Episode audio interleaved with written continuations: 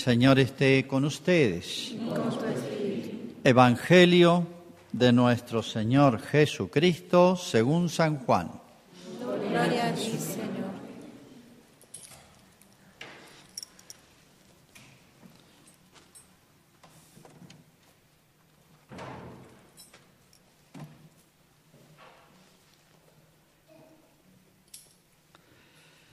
Jesús dijo a los judíos, Yo soy el pan vivo bajado del cielo. El que coma de este pan vivirá eternamente. Y el pan que yo daré es mi carne para la vida del mundo. Los judíos discutían entre sí diciendo, ¿cómo este hombre puede darnos a comer su carne? Jesús les respondió, les aseguro que si no comen la carne del Hijo del Hombre y no beben su sangre, no tendrán vida en ustedes. El que come mi carne y bebe mi sangre, tiene vida eterna, y yo lo resucitaré en el último día, porque mi carne es la verdadera comida y mi sangre la verdadera bebida.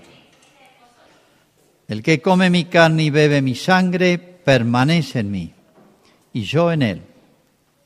Así como yo, que he sido enviado por el Padre, que tiene vida, vivo por el Padre, de la misma manera el que me come vivirá por mí.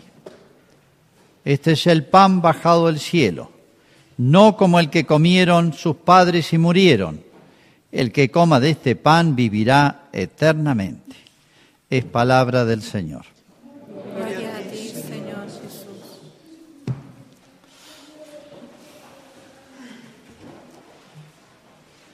Con esta corpus tan particular hemos tenido este año en la historia de la Iglesia, diría yo, desde hace 1700 años. Este es el momento de, yo diría, recordar y valorar más la Eucaristía. En estos días pasados me llegó un WhatsApp con un artículo de página 12 de un tal Feynman, estoy el nombre y el apellido porque creo que se llama Juan Pablo Feynman, se las tira de filósofo pero no sabe nada. Bueno, sacaba una foto, muy publicitado este hombre, un periodista, presentaba una foto en el diario de una señora mayor rezando, apoyada, rezando en la puerta de una iglesia cerrada. Es impresionante la foto, ¿no? Y él comenta, uno dice, ¿qué comentario les despertaría a ustedes esta foto? Uno dice, qué tremendo, por culpa de este bendito virus y los protocolos de la Organización Mundial de la Salud, bien dudosos, interesados, ya uno no sabe en qué manos está. Bueno, pero el hecho es ese, este, este cuadro, esta pobre señora de fe, por así decir, golpeando las puertas de la iglesia, pues tiene fe y sabe que ahí está Jesús pero no cerró ya las puertas, se las cerraron. ¿Quién tiene la culpa? No sé. Bueno, no me interesa ahora. Pero el cuadro es impresionante. Una foto. Pero el comentario que hace él es esto. Esta pobre señora tiene fe, dice, no hay duda, y ella se fabricó un Dios, ella se fabrica un Dios que cree que le va a resolver sus problemas, pero golpea y esa puerta está cerrada. Digo casi textualmente las palabras del artículo. Si quieren, búsquenlo. Dice, o porque Dios no escucha, o porque Dios no está, o porque a Dios no le interesa, o porque Dios no existe. Textualmente.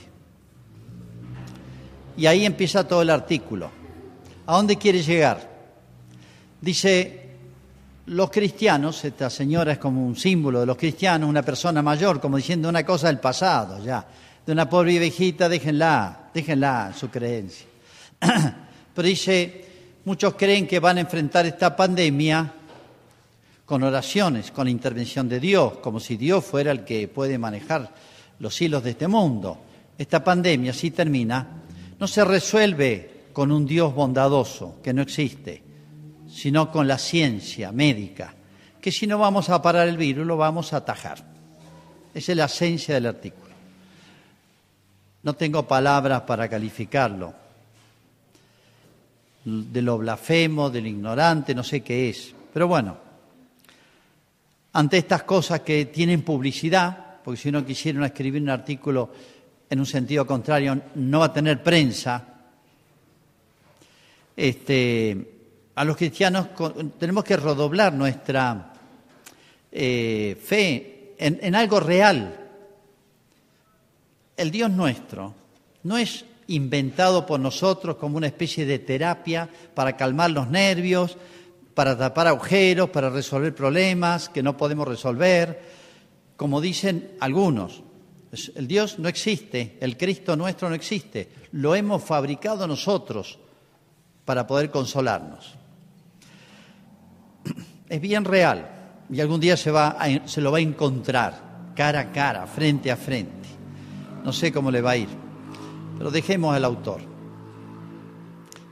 Cristo no nos pide a nosotros una adhesión, Dios no nos pide a nosotros una adhesión, actos de fe en cosas, porque lo dice en el artículo, como si, eh, eh, en cosas que nos pide aceptarlo. ¿Por qué? Porque sí. Como si fuese nuestra adhesión a las verdades cristianas, algo puramente de la fe contraria a la razón. Jesús hizo exactamente lo contrario y Dios hizo exactamente lo contrario. Es una mentira este hombre. O es un ignorante o es un perverso. Dios se cansó de dar pruebas razonables, razonables, racionales.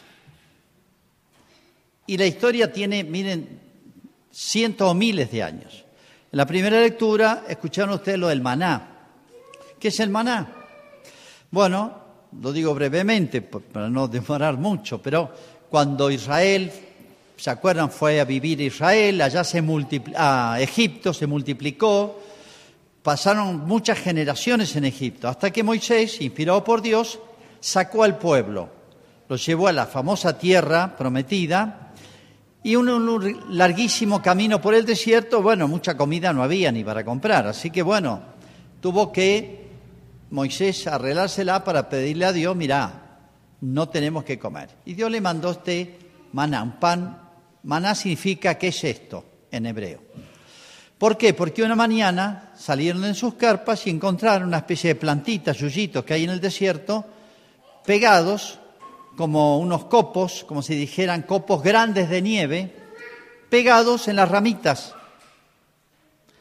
Los sacaban, los juntaban y era una comida este, como el ensubre, tenía todas las vitaminas.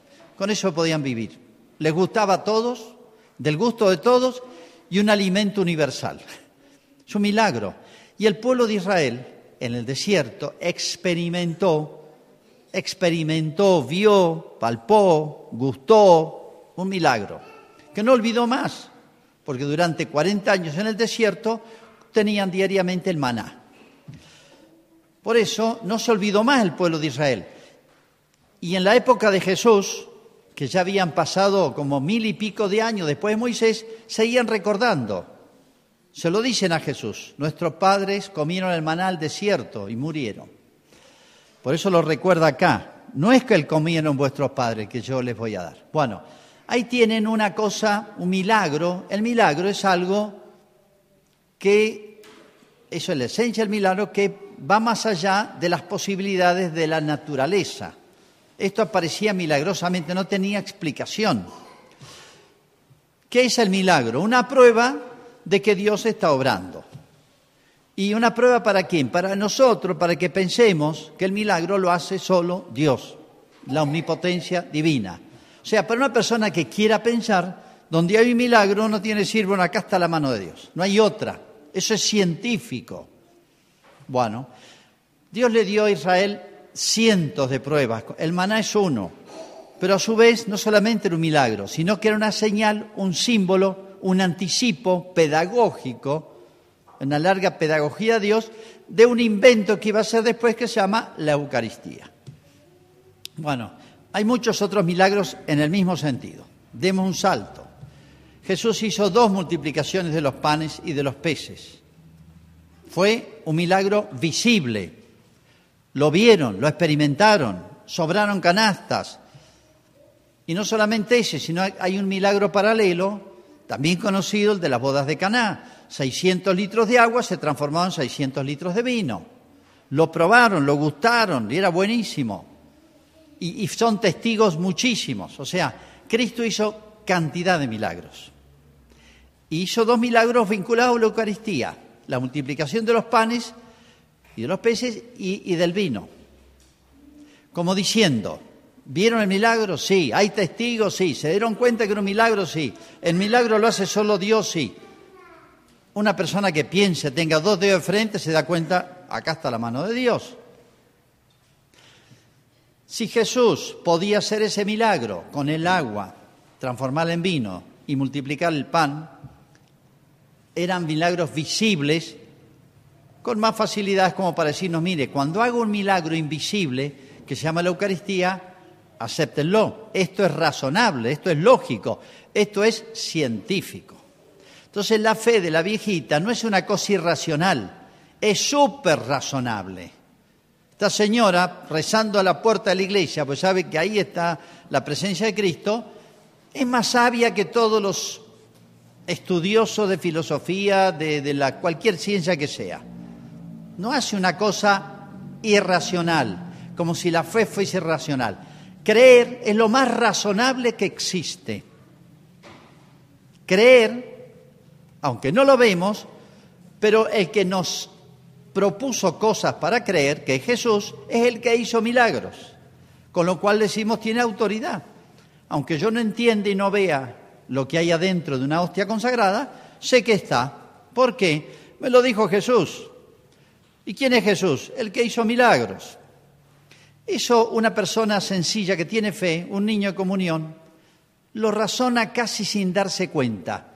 Pero no es un acto absurdo, ridículo, de ignorantes, de no científicos. No, es de una super sabiduría, super sabiduría, super ciencia, diría yo.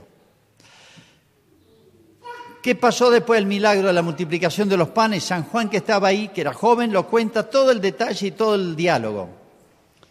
Se quedaron asombrados y, lo, se dieron cuenta todo de un milagro. Bueno, empezó un diálogo, léanlo, capítulo 6 de San Juan entero, pero un grupo lo, bueno, se entabla una conversación con Jesús que termina mal. Esto que he leído es un pedacito, donde Jesús anticipa, como diciendo, ven que es un milagro, sí, estamos, somos miles y estamos felices, estamos fascinados, lo buscaban para hacerlo rey. Bueno, les anuncio algo mucho más grande que lo que acabo de hacer. Era para quedarse ahí y escucharlo, pero en vez de eso lo discuten, discutían entre ellos. Y Jesús le quiere decir más o menos esto. ¿Vieron el milagro? Sí. Bueno, les tengo un milagro más grande. Darles a comer. ¿Cuál es el milagro más grande? Les voy a revelar quién soy yo y lo que voy a hacer. Yo soy el pan vivo bajado del cielo. El que coma este pan vivirá para siempre. Y el pan que yo daré es mi carne para la vida del mundo. Claro, acá hay mucho concentrado, pero esto no lo dice así en seco. Había enseñado hacía rato que venía enseñando, hay todo un contexto que, en todo caso, si no entendían, tendrían que haberle dicho, Jesús, no sé, a ver, explicando un poquito más. Y Jesús le hubiera dicho, ya lo van a entender. En la última cena terminaron de entender esto, si los apóstoles no lo habían terminado de entender. Pero cuando uno no entiende una cosa, y me lo dice una persona que es súper sabia en eso, y Jesús es más que un súper sabio, yo digo, no lo entiendo, pero por culpa mía, mi cabeza no me da pero no voy a descartar la sabiduría del que me lo dice. En todo caso, dirá uno, si es humilde, esto me sobrepasa. Bueno, Jesús acá dice algo genial. Yo soy. El yo soy de Jesús no es el yo soy de en castellano. Eso, si lo tradujera estrictamente del hebreo, es el nombre de Dios, es la esencia divina. Significa yo soy el que soy, que es lo que le dijo a Moisés. ¿Cómo se podría traducir mejor? Yo soy el ser infinito y perfecto y eterno. Eso significa el yo soy de Cristo. Y eso todos los judíos lo sabían. No es el yo soy nuestro. Yo soy el ser cuya esencia es ser, perfección, todas las perfecciones, desde siempre y para siempre. Todo eso y más está en esa palabrita de Jesús. Pan. Yo soy pan. Bueno, no se entiende yo soy pan. Se entiende que es como una metáfora que está usando. Bueno, vivo. El pan no está vivo. Este es un pan especial. Bajado al cielo. Esa frase es muy fácil de entender para un judío. El Padre que me ha enviado, yo he venido. Lo dijo cientos de veces Jesús. ¿Qué significa esa venida de Jesús? Dios no se traslada, Dios no se cambia, Dios no se muda, está en todos lados. Es la encarnación, es una manera de expresar que ahora está presente de una manera única y especial en esa humanidad concreta que es la de Jesús. Eso significa, yo he venido. El diablo le dice una vez a Jesús, ¿a qué has venido? ¿A perdernos? Significa la encarnación. El Hijo, el Verbo se hizo carne. Yo soy la divinidad, pan, pero pan vivo, un pan especial, bajado del cielo. Entonces acá relaciona ese pan con la encarnación. El que coma de este pan, porque el pan es para comer, vivirá eternamente. Fíjense cómo cierra un ciclo. Yo soy, o sea, Dios se hace pan, viene del cielo y se, se, envuelve, se, se esconde de pan para que lo comamos. El pan es para comer y de esa manera nos participemos de la divinidad, vivirá eternamente. Eso es propio de Dios nada más, vivir eternamente. Fíjense que hay como un ciclo, como diciendo, yo soy Dios, vine a buscarlos a través del pan, a través de la Eucaristía, para que vengan conmigo y vivan eternamente, participen de mi misma vida. Y lo explicita un poco. Y el pan que yo daré es mi carne para la vida del mundo el pan que yo daré es mi carne para la vida del mundo. O sea, cuando en la última cena Jesús dice, tomen y coman, esto es mi cuerpo, que es lo que uno dice en la misa, este es el cáliz de mi sangre, les da vino, les da pan. Tomó el pan, tomó el cáliz con el vino. Acá habrán terminado de entender, Jesús les habrá explicado algo a los apóstoles, pero acá han terminado de entender la última cena, ah, ahora me cierra, no era fácil de entender, porque la, Eucaristía es un invento genial, hecho por Cristo, instituido. La palabra inventado, fabricado no, no, no pega demasiado. Instituido, o no hay palabra para explicar realmente qué es. Esto que es una ocurrencia divina, por así decir, genial. Es un misterio, sentido que nos supera, pero bueno, está la autoridad de Cristo detrás. La Iglesia vivió no como dice este Feynman, que es una cosa puramente subjetiva de esta pobre señora, de, la cual siente más lástima que admiración.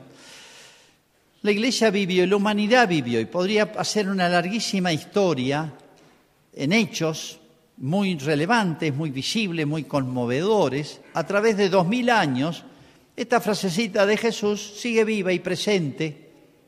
No era una tontera la de Jesús. No es una tontería el invento de Jesús. ¿De qué vivió o de qué se sostuvo la iglesia al principio? De, muchas cosas, pero especialmente dice los hechos de los apóstoles que en medio de las persecuciones, porque estaban vivos los que habían matado a Jesús, inicuamente con todo el juicio, dice la iglesia se mantenía unida, estaba firme. ¿Basada en qué? En tres cosas en la enseñanza de los apóstoles, o sea, lo que, Jesús les había enseñado, para ellos eran certezas inconmovibles, demostradas que tenía autoridad el que lo había enseñado, que era Jesús, que había hecho el gran milagro final, que es autorresucitarse, y se había mostrado, no sé qué más pruebas querían. La doctrina de los apóstoles en las oraciones y en la misa. Se llama en esa época tenía otro nombre, se llamaba fracción del pan. Lean los Hechos de los Apóstoles. Eso, eso le daba cohesión a la iglesia. Esa iglesia, esos primeros cristianos, ya sin Cristo, visible, ¿cómo estaría de presente que con estos doce realmente habían demostrado bastante fragilidad y debilidad en la pasión, conquistó el mundo? Eso no le dice nada a estos genios, a estos sabios, a estos opinólogos. No les dice nada que la iglesia lleva dos mil años apoyándose en la enseñanza de los apóstoles, que es la de Cristo, y en la Eucaristía y en la oración. Sobre todo esos son los tres grandes pilares de la iglesia. Podría recorrer toda la historia cientos de milagros, casi los enuncio. Como ustedes saben, hasta el año 300 la Iglesia Católica estaba prohibida en el Imperio Romano, tenía pena de muerte y sin embargo se celebraban misas a escondida en las casas. Si alguien lo denunciaba, no le metía una multa o un castigo, una pena social, andaba re la plaza. Pena de muerte. Se juntaba lo mismo. Está transcrito entre cientos de casos, uno muy conmovedor de Cartago, actualmente Túnez, esa zona, un grupo de cristianos se sorprendió en una casa, cae la policía, está todo el interrogatorio, no sabían que tenía pena de muerte, esto sí. ¿Y por qué se juntan? Porque no podemos vivir sin la Eucaristía, le O sea, en medio de las persecuciones, que hay que vivir, uno lo cuenta así en frío, hay que vivir con el riesgo diario de toda la familia, no del trabajo, del, consenso de los demás, etcétera, de una vida tranquila, sino de la muerte para ellos y todos. Y de hecho fueron, los mataron a todos. Hay que vivir en ese ambiente y soportar y perseverar. No es el coronavirus, ¿eh? No podemos vivir sin la Eucaristía. ¿Qué significa, en otras palabras? No sostuvo la Eucaristía. ¿Recuerdan lo de San Tarcisio?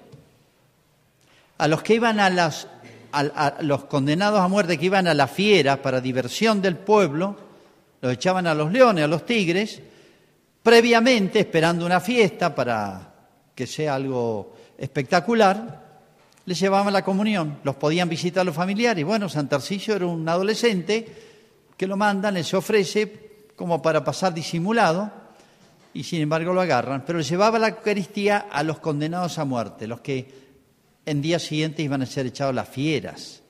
¿Saben lo que es eso? Ver a tu padre, a tu madre, a tu hijo echado para espectáculo de la gente entre los leones. Ubíquense y piensen eso. ¿Cuál era la fortaleza, el vigor de ellos? La Eucaristía. Le llevaban la Eucaristía. Cuando San Pablo lo meten preso, los judíos lo quieren matar y él zafa porque era ciudadano romano, y dice, quiero que me juzguen en Roma. Bueno, lo llevan y cuando el funcionario romano le transfiere el preso a otro, le dice, ¿cuál es la causa de este tipo? Dice, por un tal Jesús que murió, lo mató Poncio Pilato, pero él sostiene que está vivo, como diciendo, está loco este. Lo mataron, pero él dice que está vivo. Hermosa esa expresión de San Pablo. ¿eh? Él dice que está vivo. Bueno, ese Cristo vivo, resucitado, que lo vieron, para todos los cristianos estaba en la Eucaristía. Podría ser una larga historia, sobre todo los momentos de persecución, la Revolución Francesa. Los cristianos se reunían en la iglesia sin sacerdote, pues los habían o matado o expulsado a los sacerdotes de Francia. Es la Revolución Francesa, la de la igualdad, libertad, igualdad y fraternidad. ¿eh? persiguieron a la iglesia a muerte. Los cristianos de los pueblos campesinos se juntaban en la iglesia, rezaban toda la misa, ponían el misal con una estola. Cuando llegaba la consagración, hacían silencio, porque nadie podía consagrar, podían rezar las oraciones, pero no consagrar. Sabían que algunos sacerdotes en otros países, expulsados, en España o Inglaterra, a la misma hora estaban celebrando la misa. Entonces lo llamaban misas secas, pero se ponían en contacto para saber, a las 11, yo voy a estar celebrando ya, ustedes recen como si estuviera presente. Como sentía ese pueblo que arriesgaba su vida participando de esa manera tan eh, angustiosa, por así decir, de la Eucaristía. Bueno, se podría seguir tantos ejemplos de la Revolución Comunista cubana, el arzobispo de Santiago, me contó, él era un pibe, lo llevaban a los campos de trabajo forzados de verano y el papá y la mamá lo podían visitar los domingos, nos traían en cajas de fósforos, hostias, las partíamos en pedacitos y comulgamos todos los días y la repartíamos entre los de más confianza. En Cuba ahora, eso me lo contó él, en los campos de trabajo forzados, que eran todas las vacaciones, tres meses o cuatro de verano. Y así podría contar cientos de casos, y termino con el hermoso de Santa María Goretti. Conocen ustedes la historia, 11 años, chico quiere abusar de ella, el papá había muerto, la mamá tenía mil problemas, la más chiquita tenía meses, la cuidaba ella, tenían que trabajar el campo, campesinos italianos. Ella había hecho cuatro comuniones. Había hecho la primera comunión y tres más, porque el pueblo quedaba lejos. Y cuando él se ve amenazada, no le quiere decir a, la mamá. Pero ¿saben qué le dice? Mamá, quiero ir al pueblo a comulgar. Pero ¿por qué? Cuando pueda te voy a ir acompañar, porque había que andar cinco o siete kilómetros y ir a pie. Mamá, quiero comulgar. No, le decía por qué. Y era el apoyo que ella buscaba en Cristo. ¿eh? Bueno, al final va a comulgar, pero después que este chico le dio 14 puñaladas y ya en sus últimos minutos de vida, el sacerdote le muestra la hostia, después de darle la absolución, la unción, y le dice, ¿sabes a quién vas a recibir? Y ella dice, sí, a Jesús, a quien pronto veré en el cielo. Más genial esta niñita no puede ser, ¿no? 11 años. A Jesús, a quien pronto veré en el cielo. ¿eh? la relación, fíjense qué bien, buscar apoyo en Jesús, en la hostia, en presencia viva, a quien pronto veré en el cielo. Como diciendo, de la Eucaristía al cielo casi no hay diferencia. La única diferencia es que acá está escondido y allá está manifiesto. Esa es la diferencia que hay entre la Eucaristía y el cielo y la eternidad. El que coma este pan vivirá eternamente. Cuando uno comulga no siente nada. No es como si tomaran un trago de Fernet o, droga, me pegó, no me pegó, no se siente nada. Pero si nosotros perseveramos, si seguimos adelante, si tenemos fe y si vamos a llegar al último momento y, nos vamos a dar cuenta que de una manera escondida, oculta, invisible, imperceptible, insensible, la Eucaristía que recibimos obra en nosotros, está obrando constantemente como la sangre. ¿Usted siente la circulación de la sangre? No, pero está obrando. Y, nos daremos cuenta de todo lo que ha hecho la Eucaristía nosotros después, al final de nuestra vida, cuando estemos delante de Dios. Y Cristo dice más todavía, no solamente le daré la vida eterna, y va a resucitar los cuerpos, y los resucitaré en el último día. O sea, tiene tanta fuerza la Eucaristía, invisiblemente, que es capaz de darnos la vida eterna, que es lo más, pero también algo tan sensible y visible como es la resurrección de los cuerpos. Va a ser fruto de la fuerza de la Eucaristía. Vuelvo al principio, ¿es una ocurrencia la viejita? ¿Es un Dios fabricado por nosotros este ser vivo? ¿O es alguien que, como dice San Pablo, aparentemente lo mataron a Jesús? pero él dice que está vivo. Eso es lo que decimos los cristianos. ¿eh? Aparentemente la Eucaristía es nada, casi nada, pero nosotros decimos la Eucaristía está viva. Hagamos nuestra profesión de fe. Creo en Dios, Padre Todopoderoso.